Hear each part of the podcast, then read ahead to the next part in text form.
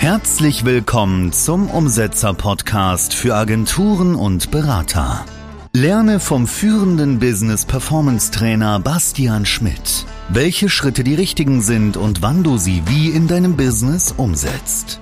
Du willst dein Business mit Leichtigkeit erfolgreich führen? Dann bleib dran.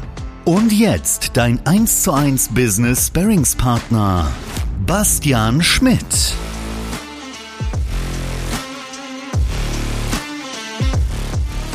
Verändere die Kommunikation mit dir selbst. Es gibt nur eine Sache, die bestimmt, wie du dich fühlst, und zwar, wie du mit dir selbst kommunizierst. Die meisten haben ein riesengroßes Problem mit dem inneren Kritiker. Kennst du ihn? Die Stimme in dir, in deinem internen Internet.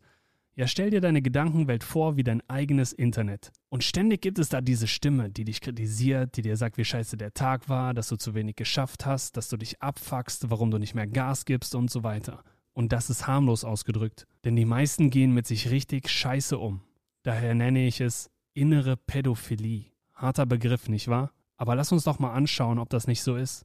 Wir haben das innere Kind in uns. Damit meine ich dich als Kind. Wir alle haben Erfahrungen gemacht, Perspektiven gesehen und Wahrheiten für uns erzeugt.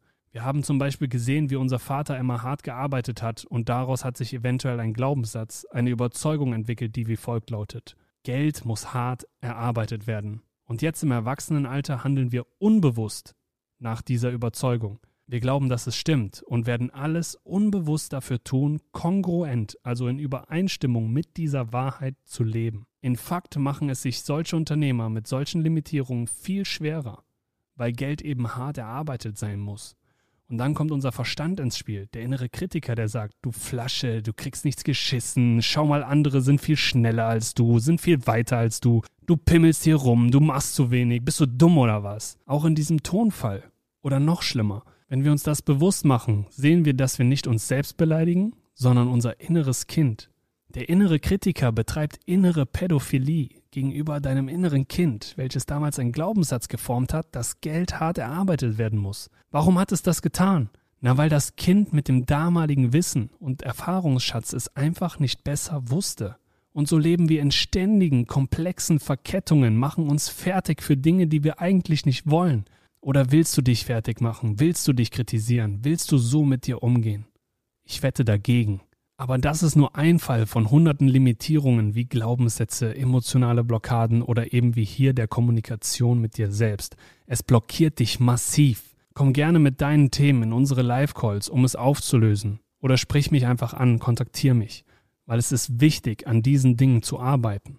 Ein weiteres Beispiel wäre, wenn du reich bist, aber die ganze Zeit mit dir selbst haderst, dass das Geld schnell knapp wird, dann fühlst du dich arm. Wenn du einen guten Körper hast, aber dir selbst die ganze Zeit deine Problemzonen vor Augen hältst, dich schlecht machst und unzufrieden bist, wirst du dich nicht wohlfühlen.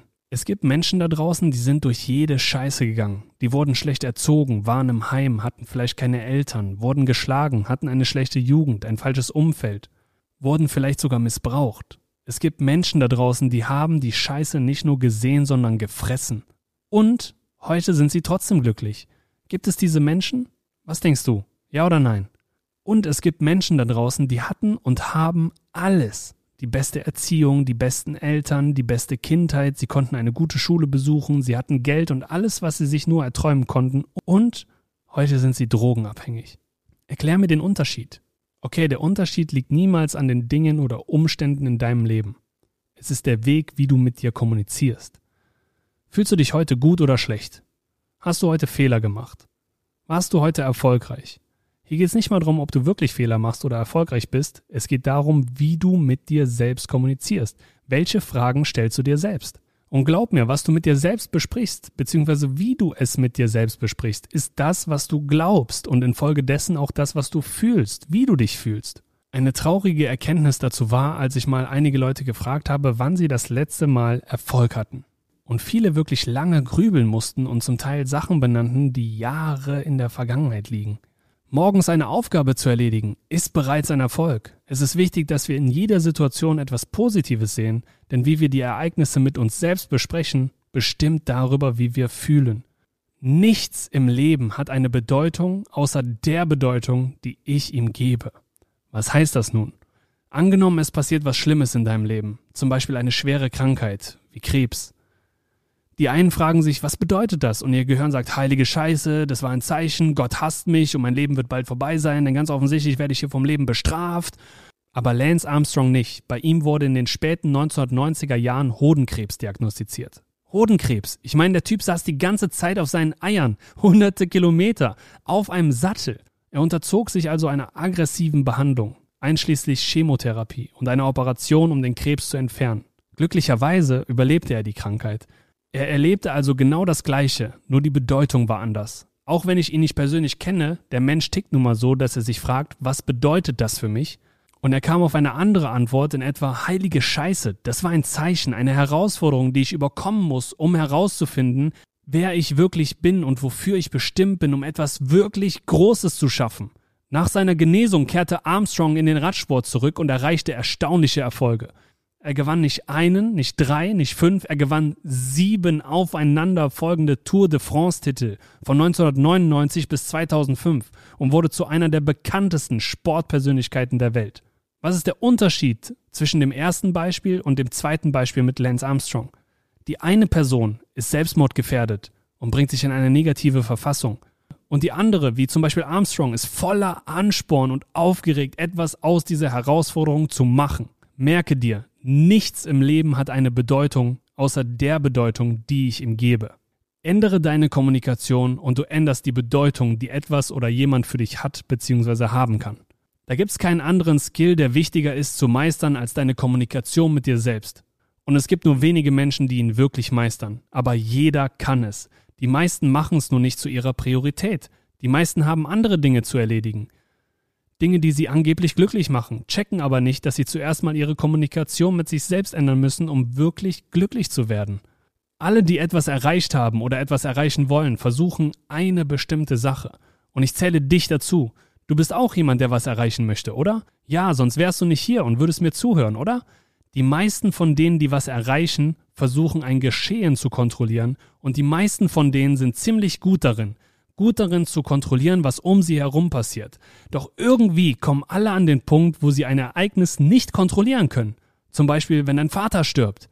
Das ist nichts, was du kontrollieren kannst. Du würdest es gerne, ja, aber du kannst es nicht. Und hier ist was, was du immer kontrollieren kannst. Und zwar, was etwas für dich bedeutet. Wenn du die Bedeutung von etwas kontrollierst, besitzt du den Schlüssel zu der Qualität des Lebens, die du erreichen willst. Das heißt, du hast bereits alles, was du brauchst, um all das zu erreichen, was du willst.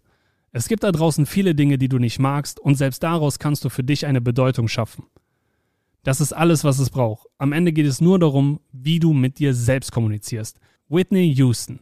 War sie erfolgreich oder nicht? Sängerin, Schauspielerin, TV-Show-Auftritte, Millionen von Fans. War sie erfolgreich oder nicht? Nein, sie ist tot. Sie war drogenabhängig. Sie kann nicht gut mit sich selbst kommuniziert haben. Sie war nicht glücklich und starb somit. Amy Winehouse, erfolgreich oder nicht, gleiches Spiel, schlecht mit sich selbst kommuniziert, drogenabhängig, tot. Kurt Cobain, Elvis Presley, Marilyn Monroe, die Liste ist lang. Und bei allem Respekt, was auch immer ihre Gründe waren, die Kommunikation mit sich selbst kann nicht gestimmt haben. Sonst wären sie nicht von ihrem erfolgreichen Weg abgekommen. Das ist Fakt.